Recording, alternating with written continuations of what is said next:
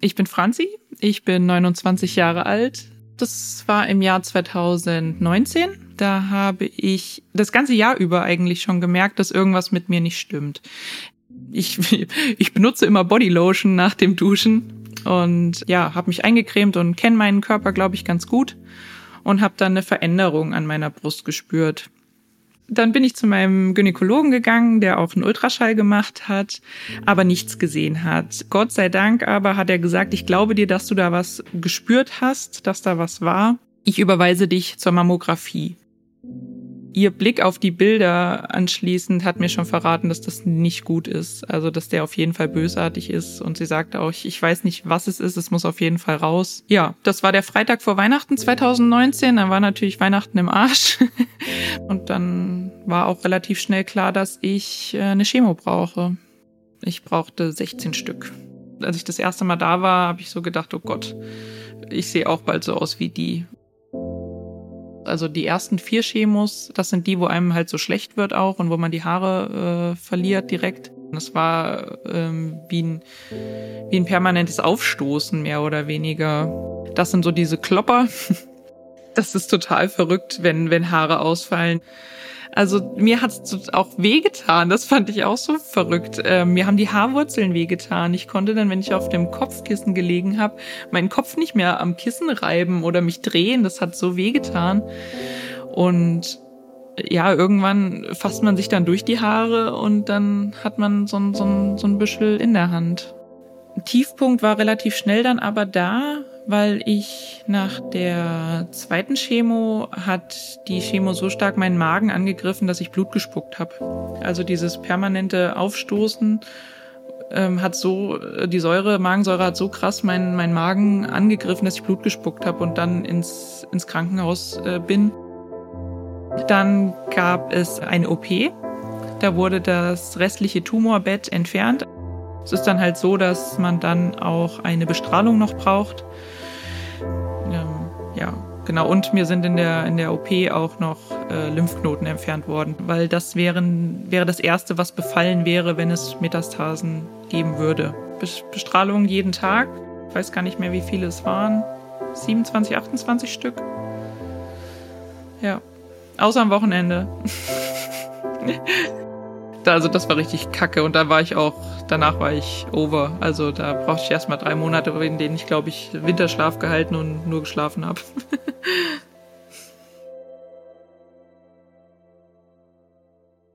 Franzi hat gerade den Status quo der Krebsmedizin beschrieben. Operation, Chemo, Bestrahlung, Immuntherapie. Und wenn man das hört, dann merkt man oder man kriegt zumindest ein Gefühl, wie wahnsinnig belastend diese Therapie für Betroffene sein muss. Als Uwe Sein und Özlem Türeci BioNTech gegründet haben, da hatten sie das Ziel, einen Impfstoff gegen Krebs zu entwickeln. Und schon damals wussten sie, Tumore, die sind von Mensch zu Mensch unterschiedlich. Also mit dieser Erkenntnis war auch sehr schnell klar, dass der Impfstoff ebenfalls individuell sein müsste. Ja, aber das war halt für viele Jahre vollkommen unrealistisch. Warum genau? Naja, um den individuellen Krebs zu verstehen, da musst du halt die DNA, also das Erbgut der mhm. Tumorzelle, analysieren. Und das war für viele Jahre überhaupt nicht möglich. Hm. Aber BioNTech, die haben jetzt Milliarden auf dem Konto, die ziehen neue Labore hoch und stellen hunderte neue Leute ein. Und es stellt sich die Frage, kann ihnen bei Krebs nochmal so ein Durchbruch gelingen wie beim Corona-Impfstoff zuvor? Eine neue Medizin gegen Krebs. Mein Name ist Tim Kleikamp. Mein Name ist Lukas Sam Schreiber und von Sterne und One Pot Wonder ist das das Staffelfinale des RTL Plus Originals Eine neue Medizin, die BioNTech Story.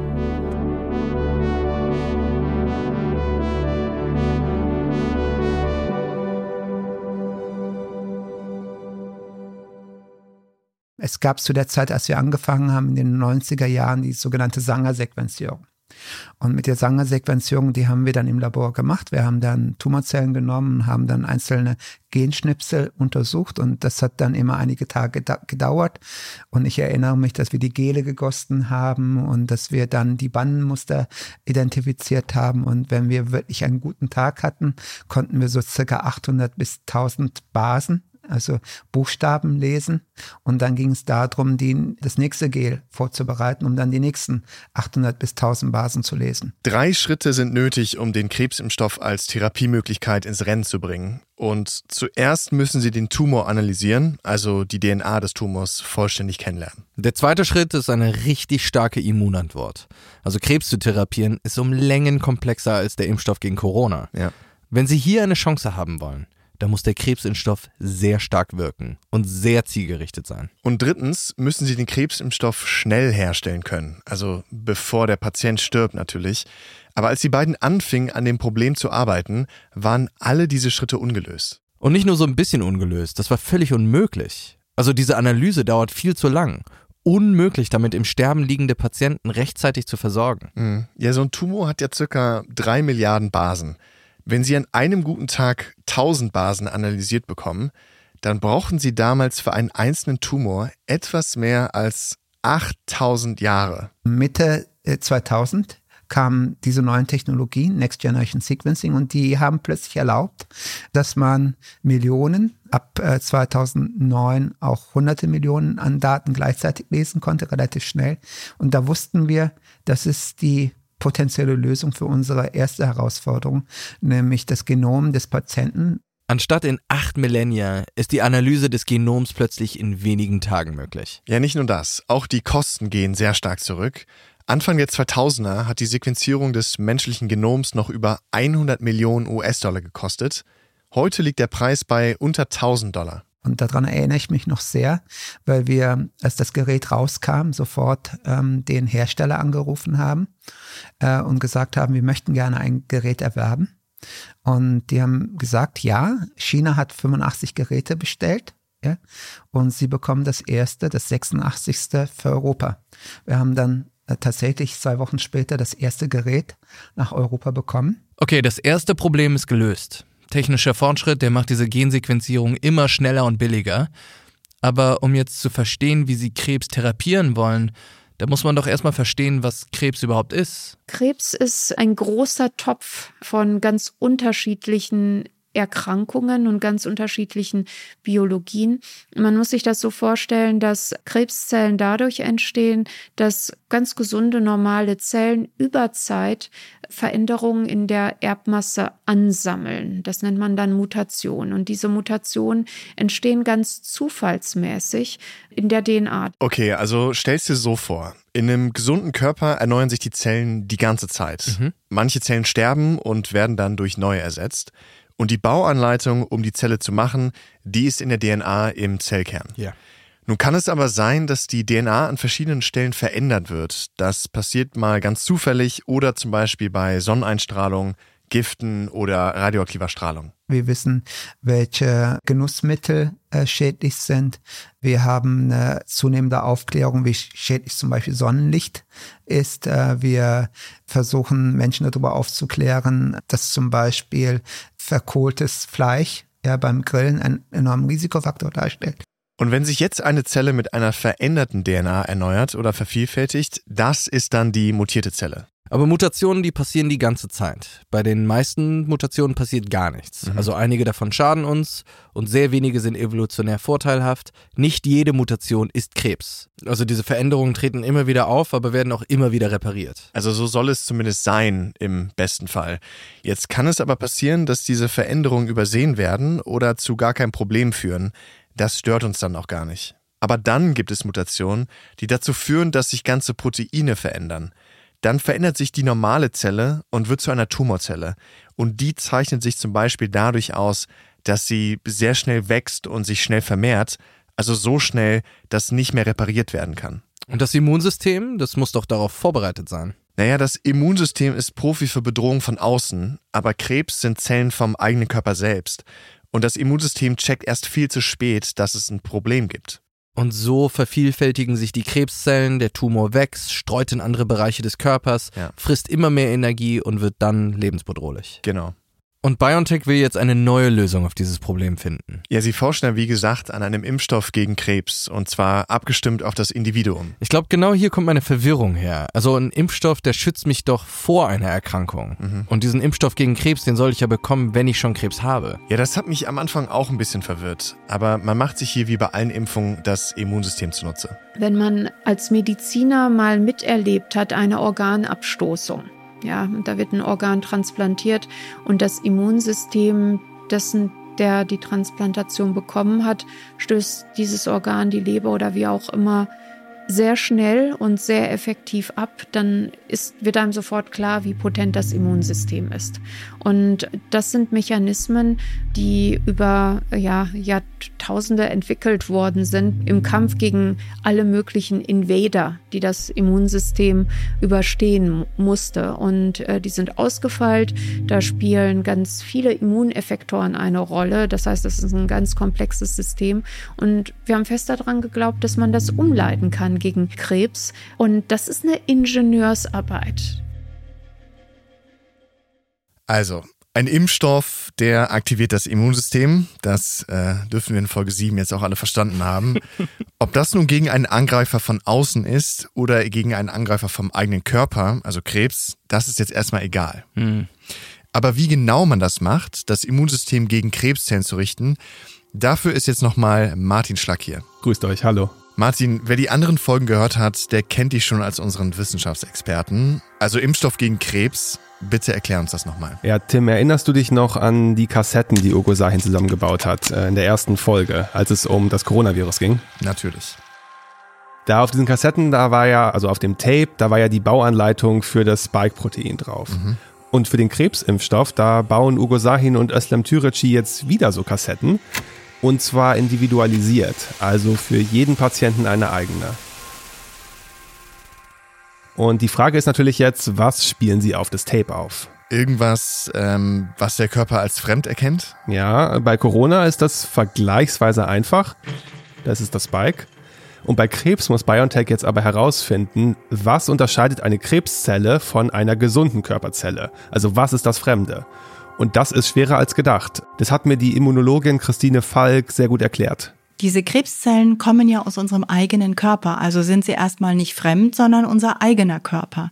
Trotzdem verändern sie sich, sonst wären sie ja keine Krebszelle. Und dieser Transformationsprozess von einer gesunden Körperzelle in eine Krebszelle hat Veränderungen in der Erbsubstanz dieser Krebszelle mit dabei, sonst würde sie ja keine Krebszelle werden. Wenn eine Zelle zu einer Krebszelle wird, dann muss sich ja irgendwas in der DNA geändert haben. Das hatten wir ja gerade. Mhm. BioNTech muss jetzt die Fehler im Erbgut finden. Und genau deswegen sequenzieren sie die DNA ihrer Patienten. Also spielen im Grunde die DNA von einer gesunden Zelle ab und dann die von einer Krebszelle. Gesunde Zelle, Krebszelle. Also die suchen nach den Fehlern in der DNA. Ja, diesen Unterschieden zwischen einer gesunden und einer Krebszelle. Und was machen die dann damit? Naja, du weißt ja, dass jeder Schnipsel in der DNA, der ist eine Bauanleitung für ein bestimmtes Protein. Und ähm, BioNTech spielt jetzt die falsche Bauanleitung auf das Tape der Kassette. Und wenn man damit nun impft, dann baut der Körper eben ganz viele von diesen fehlerhaften Proteinen. Proteine, die aussehen wie die Oberfläche von Krebszellen. Und das Immunsystem stellt dann die passenden Abwehrzellen her und kann die Tumorzellen dann bekämpfen. Ja, Abwehrzellen, Killerzellen, genau so ist es. So eine Sache verstehe ich aber noch gar nicht. Warum ist das bitte so kompliziert? Mhm. Also vielleicht ein bisschen naiv, aber warum arbeitet BioNTech da schon Jahrzehnte dran und es ist immer noch kein Krebsimpfstoff verfügbar? Also das klingt ja erstmal einfach. DNA untersuchen, Unterschiede finden, auf das Tape in der Kassette aufspielen, fertig ist der Impfstoff. Hat ja auch bei Corona in elf Monaten funktioniert. Ja, es ist dann eben doch nicht so simpel. Es ist nämlich zum einen so, dass Krebszellen die Immunzellen ziemlich gut überlisten. Also Krebszellen sind echte Meister im Täuschen und Tarnen. Damit die sich ihren Platz erobern können, müssen die sich natürlich vor dem Immunsystem verstecken. Ansonsten würde das Immunsystem die abräumen. Und da gibt es so viele Mechanismen, wie Krebszellen das machen können, dass man sagen muss, es ist beeindruckend, wie gut diese Krebszellen darauf sich entwickeln, das Immunsystem auszutricksen. Man braucht also sehr, sehr wirksame Impfstoffe. Der Körper muss extrem viele Killerzellen herstellen, damit beim Tumor dann auch wirklich genügend ankommen. Das zum einen und zum anderen kannst du nicht jede beliebige äh, fehlerhafte Bauanleitung nehmen und die dann auf die Kassette aufspielen. Welche sucht man dann aus? Ja, es gibt manche Proteine, die bleiben im Innern der Zelle, die sind für das Immunsystem quasi unsichtbar. Mhm. Andere, die setzen sich auf die Oberfläche der Zelle und die Anleitung dafür, die musst du nehmen. Womit man impft, ist quasi die Antigene, das sind immer mehrere, die den Tumor von den Nicht-Tumorzellen unterscheiden. Und da reicht es halt nicht, irgendwelche zu nehmen, sondern die müssen einmal den Unterschied machen, aber sie müssen auch an der Oberfläche präsentiert werden, weil sonst sieht es ja keiner. Und deswegen muss ich wissen, was wird denn überhaupt an der Oberfläche präsentiert? Das ist die hohe Kunst. Verstehe. Krebszellen haben Proteine an der Zelloberfläche, so wie das Coronavirus die Spike-Proteine auch an der Oberfläche hat. Aber weil Krebszellen von Person zu Person individuell sind, machen wir das gleiche jetzt mit diesem Impfstoff. Der Impfstoff erklärt dem Immunsystem, hier, so sehen deine Krebszellen aus. Die sehen fast genauso aus wie gesunde Zellen, sind super schwer aufzuspüren, aber so sehen die aus. Ja, und nur so lernt das Immunsystem dann, welche Zellen im Körper es angreifen soll. Genau. Wie weit ist BioNTech jetzt damit? Also wie lange dauert das noch? Geht das jetzt auch in Lightspeed? Schön wär's. Krebs ist halt einfach so viel komplizierter als der Corona-Impfstoff. Und ehrlich gesagt, so genau weiß man das eigentlich gar nicht. Also wie lange das noch dauern kann. Mhm. Weil BioNTech, die reden wirklich nur über etwas, wenn die auch schon die Daten vorliegen haben. Okay, aber gibt es irgendeinen Hinweis, wie weit man hier ist? Schon. Zum Beispiel, indem man zurückschaut und sieht, wie weit die schon gekommen sind. Dann gib mir ein Beispiel. Wir hatten ja diese Analyse des Genoms. Mhm. Okay, äh, anstatt 8000 Jahre nur ein paar Tage. Genau. Und für den Impfstoff analysieren sie ja das Genom sowohl von der gesunden Zelle und dann noch von der Krebszelle, um dann festzustellen, wo genau die Mutationen vorliegen. Okay, also doppelt anstatt 16.000 Jahre nur ein paar Tage. Und wenn du die beiden DNAs vergleichst, dann willst du nicht nur wissen, wo es Unterschiede gibt, BioNTech trainiert auch eine künstliche Intelligenz, die herausfindet, auf welche Mutation sich der Impfstoff am besten konzentriert, um den Krebs dann zu erkennen. Und das würde dann die Immunreaktion viel zielgerichteter machen und so halt auch effektiver. Ja, das Spannende daran ist, dass je mehr Daten sie analysieren, desto besser wird die künstliche Intelligenz auch. Also jedes Mal wird sie genauer und schneller. Schauen Sie sich bei diesen AI-Algorithmen zum Beispiel an, wie die Wettervorhersage vor zehn Jahren war und wie die Wettervorhersage heute ist. Die Wettervorhersage basiert eigentlich auf ähnlichen Algorithmen wie vor zehn Jahren, aber die Datenlage ist so gut und die Rechenkapazität ist so stark, dass wir heute sehr viel genauer und präziser arbeiten können. Und das ist, das ist das Grundelement jeglicher AI-basierter Konzepte, dass sie einmal eingeführt, nie schlechter, aber immer besser werden. Und dementsprechend ist das schon eine faszinierende neue Medizin, wenn die Regulatoren diesen Weg mit unterstützen, die Möglichkeit hätte, ständig sich zu aktualisieren und dem Patienten das zu bieten, was wir aus den Daten heute ziehen können. So, dann ist äh, Krebs bald geheilt? Naja, also die haben wirklich große Fortschritte gemacht und einiges wirkt tatsächlich auch sehr, sehr vielversprechend. Aber leider muss man hier einfach realistisch bleiben. In den letzten 50 Jahren hat sich die Forschung immer wieder überschätzt und dachte, man steht extrem kurz vor einer Krebsheilung. Also im Frühstadium glaube ich, dass wir Krebserkrankungen besiegen können. Das heißt, der Status nach, nach Operation werden wir sicherlich äh, sicherlich, also besiegen ist ja, ist ja relativ. Äh, wenn wir einen Patienten heilen können, ist das bei dem Patienten relevant. Das bedeutet aber nicht, dass alle Patienten dann geheilt werden können. Also Zielsetzung ist im Frühstadium wirklich den Krebs zu besiegen. Und da muss unsere Zielsetzung sein, dass wir, dass wir von 60, 70 auf 80, 90, 95, 98, 99 Prozent kommen. Und dann gibt es natürlich die ausgedehnten Tumore da müssen wir realistisch bleiben. Bei den großen Tumoren geht es da um zweistellige Milliardenzahlen von Tumorzellen, die alle unterschiedlich sind. Da kämpft man also nicht gegen einen Tumor, sondern gegen eine Diversität von Tumorzellen. Und hier geht es darum, durch den Zusammenschluss aller Immunsystemkomponenten dafür zu sorgen, dass man den Tumor so lange wie möglich kontrolliert. Erstmal wird es die Therapie nur für Krebspatienten geben, die man heute besonders schlecht behandeln kann. Mhm. Also erstmal denjenigen eine Behandlung anbieten, die heutzutage keine guten Optionen haben.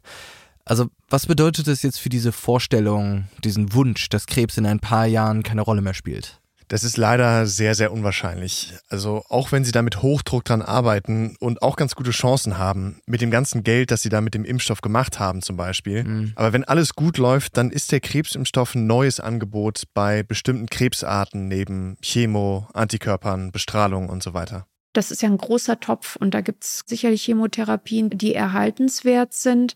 Das heißt, ich glaube nicht, dass wir Chemotherapien ganz ersetzen werden. Wir werden nur entdecken mit der Zeit, wie wir sie besser einsetzen können, wie wir sie dann auch sanfter einsetzen können und ihre Synergie nutzen können mit Hochpräzisionsmedikamenten. Ich glaube nicht, dass wir das so schnell erreichen werden, weil die Vision ja wirklich eine große ist und mittlerweile auch auch größer geworden ist. Die Vorstellung, dass man eine Pille hat und die halt äh, alle Krebsarten instanziös, die wird so nicht eintreten, sondern wir werden es irgendwann schaffen, Krebs oder bestimmte Krebsarten chronisch zu machen. Krebs ist mittlerweile ja nicht unser einziges Ziel, sondern wir haben den Blick auf die Verantwortung für den Patienten erweitert. Wir interessieren uns für ähm, Erkrankungen wie Malaria, Tuberkulose, für ganz andere therapeutische Felder, wie zum Beispiel Autoimmunerkrankungen, Allergie und Alterung. Das heißt, da wird noch einiges zu tun sein. Wir denken, dass mit den Technologien, die wir haben und mit unserer Expertise, wir in all diesen Erkrankungen einfach aufgerufen sind, mitzuarbeiten an Lösungen. Das heißt, so schnell werden wir ja die Firma wahrscheinlich nicht abschließen. Und wo stehen wir in diesem Prozess gerade? Also BioNTech testet ja Impfstoffe gegen zig verschiedene Krebsarten. Die sind auch in unterschiedlichen Phasen der Entwicklung. Also manche werden noch im Labor und an Tieren erprobt, andere schon am Menschen. Und es gibt auch aussichtsreiche Kandidaten. Also für den schwarzen Hautkrebs zum Beispiel, die werden auch schon in einer fortgeschrittenen Studie an Menschen getestet. Wie sieht es da mit Brustkrebs aus? Also zum Beispiel der Krebs von Franzi, den wir ganz am Anfang gehört haben. Ja, auch da arbeitet BioNTech an einem mRNA-Impfstoff, wird auch schon an Patienten getestet. Also zumindest gegen eine bestimmte Unterform von Brustkrebs, denn Brustkrebs ist eben nicht gleich Brustkrebs. Und das zeigt dir halt auch, wie kompliziert das alles ist. Mhm. Und was dann noch hinzukommt, solche Studien, die dauern eben auch noch viel länger als bei Corona, weil du die Patienten ja jahrelang nachbeobachten musst, ob der Krebs vielleicht zurückkommt. Hm. Ja, ganz schön ernüchternd. Du darfst halt nicht vergessen, wie unbegreiflich exponentielle Verbesserung sein kann. Also denk an die 8000 Jahre für die DNA-Sequenzierung von eben. Die künstliche Intelligenz, die wird auch mit jedem Datensatz besser, die Hardware verbessert sich. Und heute scheint das noch so fern, aber manche Firmen arbeiten bereits daran, menschliche Zellen vollständig zu simulieren. Dann kannst du halt tausende Experimente digital ausprobieren, mhm. bevor du überhaupt ins Labor gehst. Es ist dieser Prozess der Wissenschaft, der sich von Tag zu Tag so langsam anfühlt, aber wenn man dann so rauszoomt, dann merkt man, wie viel eigentlich möglich ist. Braucht es dafür noch, oder gibt es diese Entwicklungsschritte, die Sie damals in den 2000ern erlebt haben? So, jetzt können wir plötzlich von ein paar tausend auf ein paar Millionen Gensequenzen direkt sequenzieren. Erleben Sie das heute auch noch, diese Durchbrüche, und braucht es da noch auch ein paar von, um dieses Ziel zu erreichen? Ja, wir sehen diese Durchbrüche. Also Beispiel, unsere erste, erste personalisierte Impfstoffstudie 2014. Da haben wir alles händisch gemacht und haben die Sequenzierung durchgeführt, haben die mRNA händisch hergestellt. Das Ganze hat äh, bis zu sechs Monate gedauert und unsere Kapazität damals war, in einem Jahr circa 20 Patienten zu behandeln. Dann haben wir das, wir haben das als individualisierte Vakzintechnologie 1.0 genannt.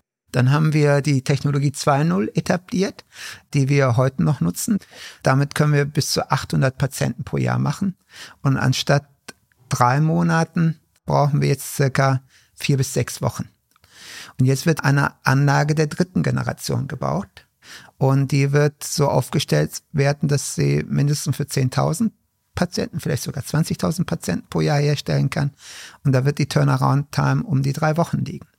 Das heißt, wir sehen hier die exponentielle Weiterentwicklung und wir denken natürlich auch über die Generation 4.0 nach. Und die Generation 4.0 sollte es uns irgendwann mal ermöglichen, jedem Krebspatienten eine individualisierte Krebsimmuntherapie anzubieten. Und mit jeder Generation sinken natürlich auch die Kosten pro Dosis. Das heißt, das heißt, ich erinnere mich noch, dass wir, dass wir für unsere erste mRNA Kosten um die 350.000 Euro hatten pro Patient. Und dann kommt natürlich sofort die Diskussion auf, ist das bezahlbar?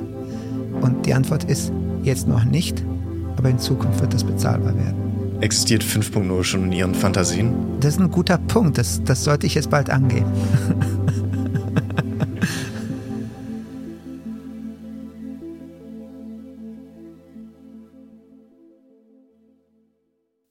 es klingt halt die ganze Zeit wie, wie ein Marvel-Film.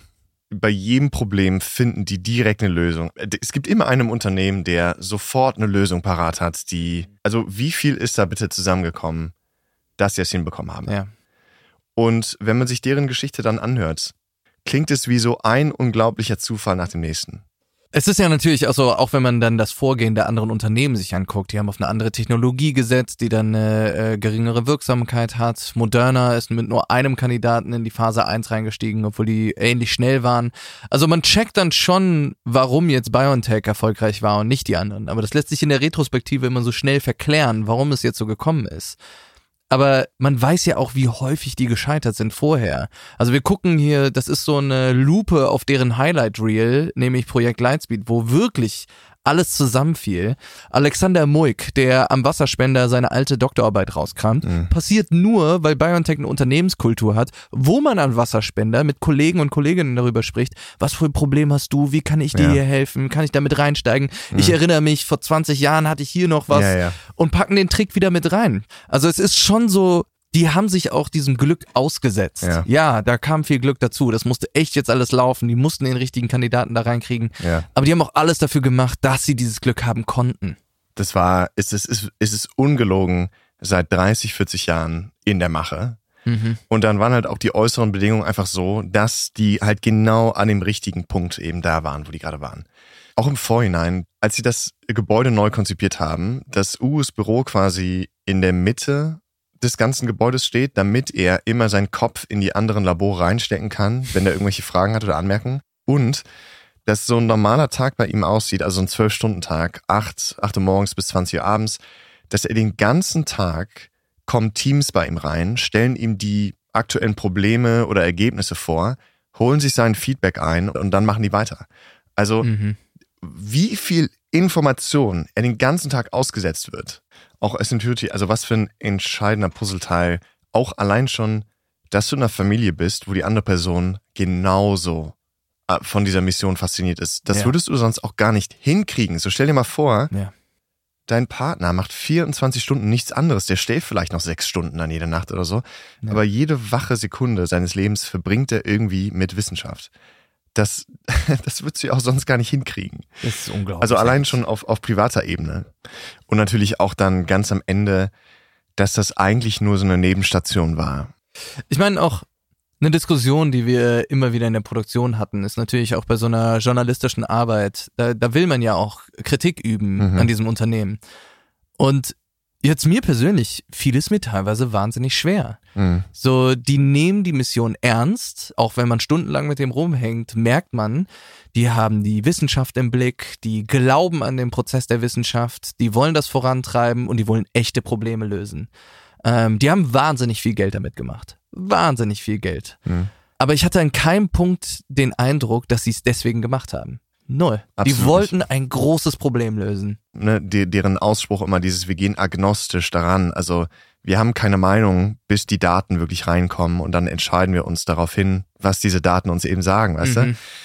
Wie willst du denen dann nicht vertrauen? Und also deswegen kann ich mich dem absolut anschließen. Es ging ja mir ganz genauso. Ich meine, jetzt muss man auch dazu sagen, das ist natürlich auch deren Ziel, ja? Ja, ja, klar. Wenn, wenn die uns damit, mit, wenn die sich da hinsetzen mit uns, das ist genau deren Ziel, ja. dass wir mit diesem Gefühl da rausgehen. Ja. Aber wir haben auch wirklich viele Details uns angeschaut und so viel Zeit mit denen da verbracht, mit so vielen verschiedenen Menschen. Wie, wie, wie will man denen nicht dazu weiter gratulieren und die anfeuern, dass die weiter ihre Ziele verfolgen? Wenn wir jetzt nochmal noch weiter in die Zukunft schauen, mhm. BioNTech und andere Unternehmen, die kriegen das hin. Also vielleicht nicht in Lightspeed, aber irgendwann. Wohin führt uns diese neue mRNA-Medizin noch? Also was ist die neue, neue Medizin? Ja, also das, das lässt sich so schwer sagen. Die arbeiten ja nicht nur an Impfstoffen gegen Corona, HIV, Malaria und Tuberkulose und der Therapie gegen Krebs natürlich. Die haben auch eine Tochterfirma, die das Altern wie eine Krankheit behandeln möchte. Und wie kann ich mir das vorstellen? Also ist das jetzt ein Impfstoff, mit dem man keine grauen Haare mehr bekommt? So ähnlich tatsächlich. Also zum einen wollen sie die Entzündung im Körper mit mRNA verhindern. Und das stoppt dann eben auch verschiedene Alterungsprozesse. Und dann versuchen sie Stammzellen umzuprogrammieren, weil damit könnte man komplett neues Gewebe entstehen lassen. Also Leberzellen, Blutgefäße, die Netzhaut. Also schon echte Science Fiction, woran sie hier forschen. Also bei vielen Alterungsaspekten, also auch Organalterungen, spielt das Immunsystem eine Rolle, dass dann chronische Entzündungen zum Beispiel initiiert in, äh, in Organen. Das sind Mechanismen, die wir natürlich mit den Technologien, die wir haben, gut angehen können. Das ist das eine und daran arbeiten wir auch konkret. Das andere ist das Verständnis, wie Programmierung äh, und Umprogrammierung von Geweben passieren kann, immer, immer besser wird. Also da ist einiges an Mechanismusforschung und mRNA ist natürlich sehr gut geeignet, um solche Umprogrammierungen zu machen. Also um zum Beispiel pluripotente Zellen umzuprogrammieren zu einer bestimmten Gewebszelle. Und das ist ein anderer Strang, an dem wir in dem Kontext arbeiten. Also bedeutet das, dass man dann quasi unsterblich ist? Also das heißt jetzt nicht, dass man unbedingt unsterblich ist, sondern dass man vor allen Dingen deutlich länger leben könnte. Ich finde immer, wenn es um dieses Thema geht oder wenn man darüber nachdenkt, fragt man sich dann natürlich auch so, was würde ich mit dieser Zeit anfangen? Mhm. Also wie wollen wir leben, wenn wir weiterleben können? Ja. Ja, ich meine, da hat natürlich auch irgendwie jede Person seine eigene Antwort drauf. Klar. Und deshalb haben wir das in jedem Interview auch gefragt. Erlauben Sie mir noch die letzte Frage. Wenn wir ein paar Jahre in die Zukunft blicken, BioNTech hat verstanden, was uns altern lässt. Wir schaffen das anzuhalten, diesen Prozess. Was würden Sie mit der gewonnenen Zeit machen? Ich, ach, das ist eine gute Frage. Ich, ähm, ich liebe Sachen umzusetzen, wirklich zu machen. Und es wird mir einfach mehr Zeit geben, solche Sachen zu machen. Ja. Ich bastel gerne Roboter und ich habe so einen Hexapod-Roboter mir aus dem 3D-Drucker mal gedruckt und der läuft noch nicht richtig, weil er noch eine Software braucht. Ja, das wären so Sachen, die man dann machen könnte. Und auch, auch mit den Kindern, dass man sich mit denen mal hinsetzt und den Roboter baut und so weiter. Ja. Nein, aber wirklich Sachen umsetzen, ja. Ich würde nochmal Medizin studieren. Glaube ich. Das, äh, das fände ich cool. Medizin studieren und dann äh, mitforschen. Nochmal neu bewerben, dann auch bei BioNTech. Ich habe das Angebot ja schon bekommen, von Herrn Schein, PhD-Student zu werden, wenn ich nochmal studiere. Der Tag hat aber aktuell nicht genug Stunden, deswegen wäre die, wär die Lebenserweiterung in dem Sinne hilfreich. Was würden Sie, wenn Sie das schaffen, mit der gewonnenen Zeit machen? Mit der gewonnenen Zeit? Wenn Sie das Altern ist endlich angehalten und Sie hätten jetzt wahnsinnig viel Zeit, was würden Sie anders machen? Weiter an der Vision arbeiten. Wenn die auch schon, also wir haben Krebs und dann das Altern. Das wird jetzt, das wird jetzt schwierig. Das wird sehr hypothetisch. ja. da müssen wir, glaube ich, äh, Richard Feynman dazu ziehen, wie wir mit diesem Problem umgehen. Hat was mit Raumzeitkontinuum zu tun. Gewonnene Zeit, ja. Ähm, die nächsten Therapieansätze vorantreiben, natürlich, ganz klar. Also wir haben nur eine limitierte Zeit und wir versuchen alles, äh, um entsprechend unsere Ziele zu erreichen. Mehr Zeit bedeutet, äh, wir können härter an unseren Zielen arbeiten. Oh, die Frage habe ich noch nie bekommen. Ja. Ich glaube, jeden Tag genießen.